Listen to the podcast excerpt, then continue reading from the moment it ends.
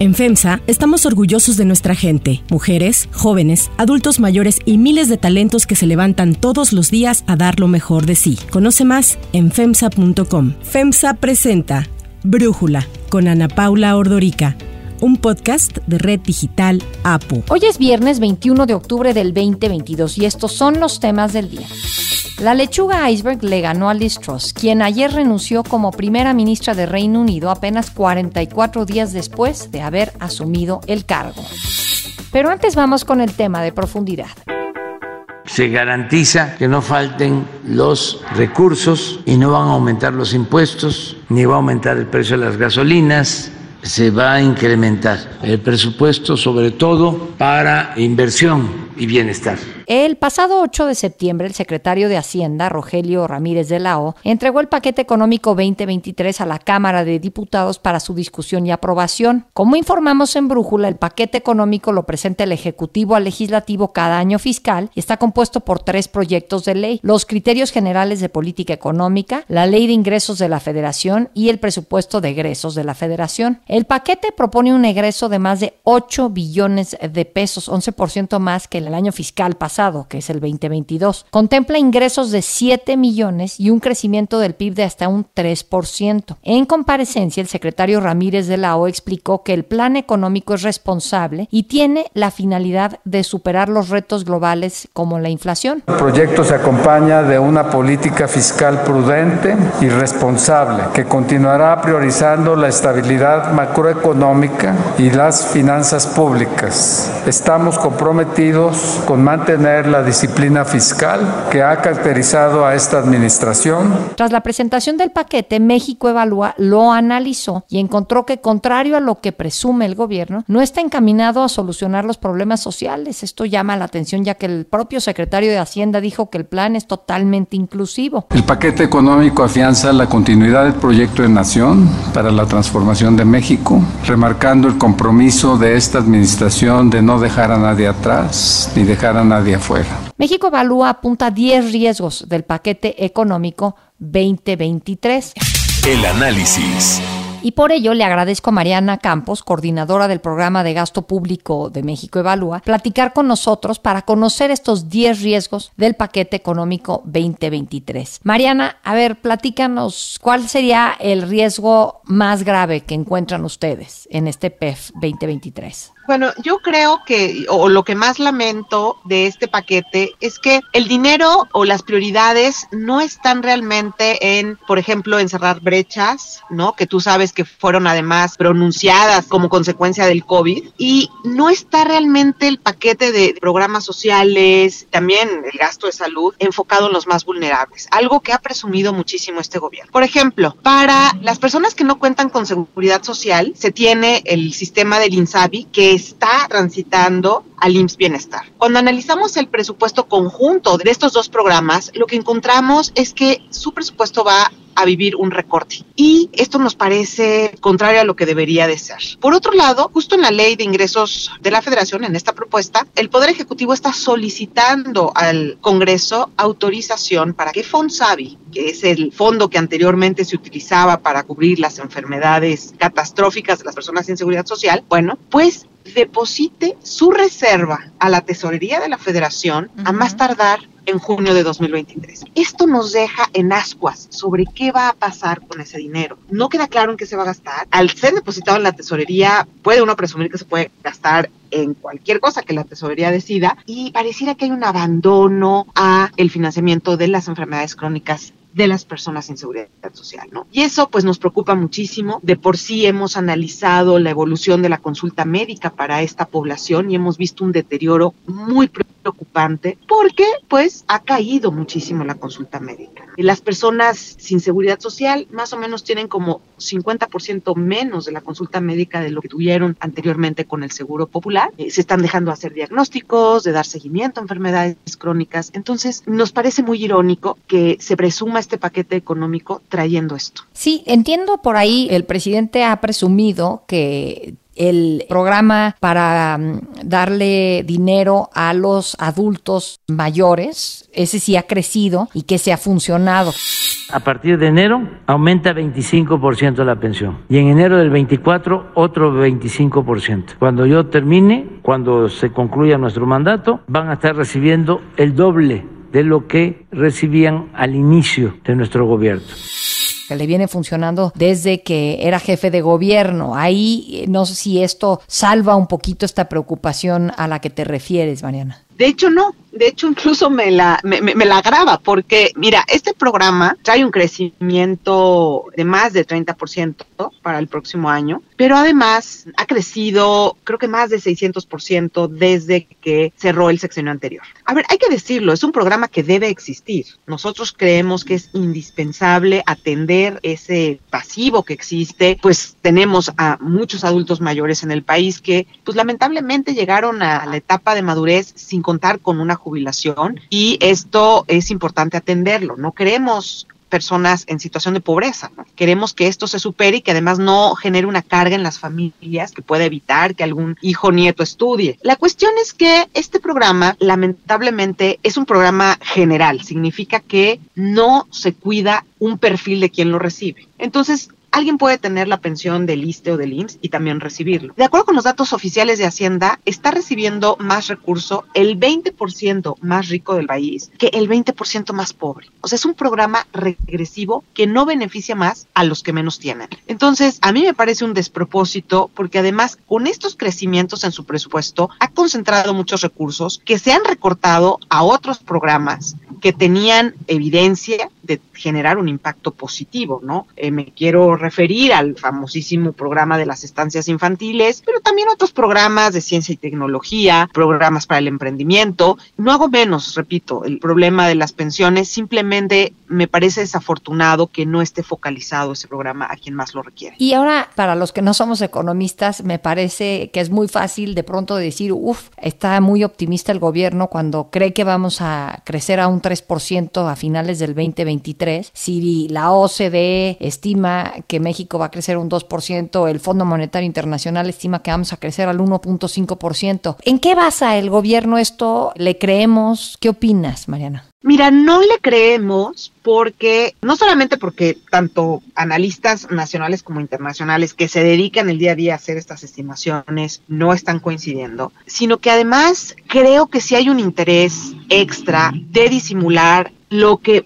va a pesar el endeudamiento que el gobierno está pidiendo. Como yo he entendido este paquete, es de dientes para afuera el gobierno no reconoce que la situación económica del país no es buena, que esto afecta su poder adquisitivo como gobierno, es decir, que no crezca tanto la economía, te vulnera los ingresos tributarios, que haya una inflación más alta, te vulnera tu capacidad de adquisición, como a todos los mexicanos, pues al gobierno también. Y entonces el gobierno de dientes para afuera no reconoce eso. Entonces asume un crecimiento más alto, una inflación más baja. Pero atrás, digamos, en el backstage o tras bambalinas, el gobierno sí sabe que está en una situación delicada. Entonces, la manera en la que se está cubriendo es solicitando un endeudamiento muy importante. ¿Por qué si vas a crecer 3% vas a necesitar tanto endeudamiento? O sea, el endeudamiento que se está pidiendo es alto históricamente hablando. No tendrías por qué pedir ese endeudamiento. Ellos están cubriendo con ese endeudamiento por si sus ingresos realmente no son obviamente los esperados. Entonces, si tú asumes un crecimiento económico de 3%, tu deuda se disimula, porque aquí y en muchos lados del mundo, pues se mide la deuda a partir de lo que pesa en la economía. Es decir, ¿qué porcentaje representa la economía? Pues cuando tienes un denominador muy grandote, ¿verdad? El numerador no pesa mucho. Cuando ese denominador, porque tu economía no creció 3%, es más chiquito, tu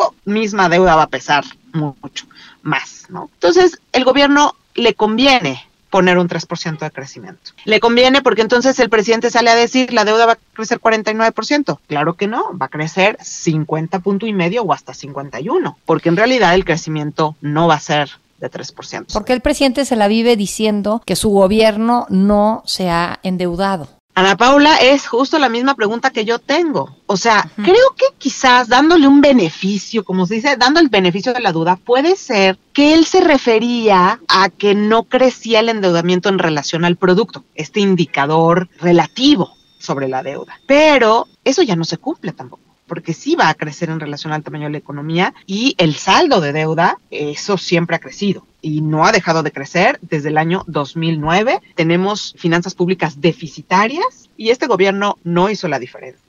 Y más bien ahorita la austeridad y el tema del endeudamiento ya pasó completamente a segundo plano. El presupuesto le da a unos y le quita a otros. Y creo que eso nos da una idea de dónde están las prioridades del gobierno. ¿Qué encontraron ustedes en México Evalúa respecto a estas prioridades? Bueno, una gran prioridad es sin duda la militarización, es decir, dotar a las instancias militares de presupuesto. Eh, me refiero a Sedena, a CEMAR, también a la Guardia Nacional y en cambio a las instancias civiles como es la FGR y todas esas instancias, aunque sí les da algo más de dinero, incluido el FASP, por ejemplo, que financia a las policías estatales desde la federación, finalmente queda muy rezagado el presupuesto en relación a lo que ha crecido en los últimos años el presupuesto militar. ¿no? Entonces, previo a esta administración, los presupuestos eran similares de estas instancias y ya para este presupuesto el militar va a ser 2.7 veces el presupuesto de las instancias civiles. Entonces, ahí queda muy claro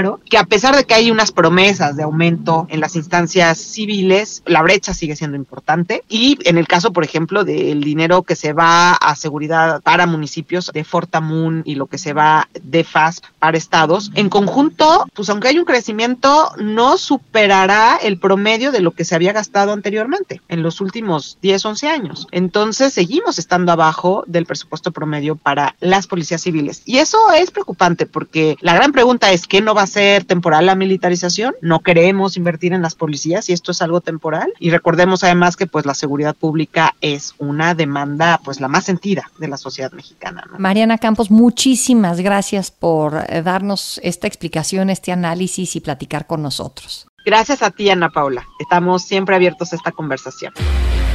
Interrumpo este episodio para contarles algo muy especial. Mientras venía al trabajo descubrí lo que es viajar con comodidad y con tecnología intuitiva. Hice mis pendientes mientras iba manejando y lo más importante es que no tuve ni que quitar los ojos del camino. Tienen que descubrir a Buick porque al subirse a una SUV de Buick también conocerán algo muy especial. Hay otras noticias para tomar en cuenta. 1. Liz Truss. Tal como lo adelantamos en Brújula, Liz Truss tenía las horas contadas. Ayer, la primera ministra renunció a su cargo. I recognize, though, given the situation, I cannot deliver the mandate on which I was elected by the Conservative Party. I have therefore spoken to His Majesty the King to notify him that I am resigning as leader of the Conservative Party. Es la tercera renuncia de un primer ministro en los últimos tres años. Truss se mantuvo en el cargo apenas 44 días, con lo que pasa la historia como la política que menos tiempo ha durado en Downing Street. El miércoles, Truss había rechazado dimitir y sostuvo que ella permanecería en el cargo al asegurar que era una luchadora y no una cobarde. Sin embargo, todo indica que la votación de la política de fracking que Truss presentó al Parlamento fue la gota que derramó el vaso. La exigencia de su renuncia entre sus compañeros de partido apenas terminó esta votación creció. Así lo dijo el parlamentario Charles Walker. I really shouldn't say this, but I hope all those people that put Liz Truss in number 10, I hope it was worth it. I hope it was worth it for the ministerial red box. I hope it was worth it to sit around the cabinet table because the damage they have done to our party is extraordinary. Pese al caos al interior del Partido Conservador, ya se barajan nombres de quién podría sustituir a Truss. Para Brújula, Julián Ventura, ex embajador de México en Reino Unido, nos habla sobre esto. A solo 44 días de haber asumido el cargo, concluyó efímera y muy tormentosa era de Liz Truss como primera ministra. La cascada de llamados a que renunciara de miembros de su propia bancada conservadora se volvió incontenible en las últimas horas y pues por ende su permanencia insostenible. Ahora la especulación se enfocará en quienes levantarán la mano para sucederla en un momento de profunda crisis económica, con un nuevo presupuesto en puerta que tiene que ser aprobado, con un partido conservador en los sótanos en la opinión pública. Podrían ser alguno de sus dos principales contrincantes en agosto pasado, el exministro de Finanzas Rishi Sunak o la exministra de Defensa Penny Mordo, ambos centristas, a alguien del ala más a la derecha del partido como la ministra del Interior o incluso el ex primer ministro Boris Johnson. La posibilidad de que regrese Johnson ha disparado el morbo y los chismes políticos. Se rumora que interrumpió unas vacaciones en el Caribe para regresar a Londres. Hay voces que lo apoyan, pero difícilmente lograría, creo yo, obtener el apoyo de 100 votos de una bancada que tan solo en agosto pasado votó por su salida. Graham Brady, responsable de organizar el proceso, informó que se limitará a tres el número de aspirantes que podrán participar. Indicó que para el viernes de la próxima semana se conocerá el nombre de la persona que sustituirá a Truss al frente del gobierno, aunque no descartó que pudiera ser antes. Además de que el ganador deberá contar con el respaldo de al menos 100 de los 357 diputados. En el caso de Truss ella solamente necesitó 30. En caso de que el apoyo del grupo parlamentario quede dividido entre dos aspirantes, serán los afiliados del partido quienes elijan en una votación a través de Internet a el siguiente primer ministro. Julián Ventura nos ayuda a entender los retos que significa para el Partido Conservador esta renuncia de Truss. Bajo el sistema parlamentario no tienen que convocarse a elecciones generales hasta enero de 2025 y a pesar de los llamados de los partidos de oposición y de los medios de comunicación, sería suicida para los conservadores convocar una elección que seguramente pues, pondría fin a más de 12 años de gobiernos conservadores. Entonces definitivamente la salida de Truss no representa el fin de la turbulencia política en el Reino Unido, cuando en este momento de crisis el principal activo nacional que puede tener un país es una buena inyección de certidumbre y claridad. La rival que el Daily Star le puso a Truss, una lechuga iceberg, ganó. Truss ha perdido la competencia. Esto publicó el portal que viralizó la imagen de la lechuga como burla al corto mandato de la primera ministra. Para cerrar el episodio de hoy los quiero dejar con el nuevo sencillo de Ana Torroja, Pasos de Gigante. Dejé la puerta medio abrir por el miedo de enfrentarme a mi reflejo. En el marco de Octubre Rosa, mes declarado por la OMS para la sensibilización sobre el cáncer de mama, la cantante presentó esta canción para colaborar y honrar a las personas que luchan contra esta enfermedad. La radio española Cadena 100 realiza anualmente el concierto por ellas y este año invitó a Ana Torroja a ser la compositora e intérprete del himno del evento que se realizará mañana 22 de octubre en Madrid. La letra está inspirada en la forma en que la cantante vivió el cáncer de mama al lado de su madre, quien padeció la enfermedad. Además, las descargas del sencillo serán para la Asociación Española contra el Cáncer. Voy como siempre, como antes, dando pasos de gigante. Solo miro hacia adelante por si llega el frío. Tuve mucha suerte,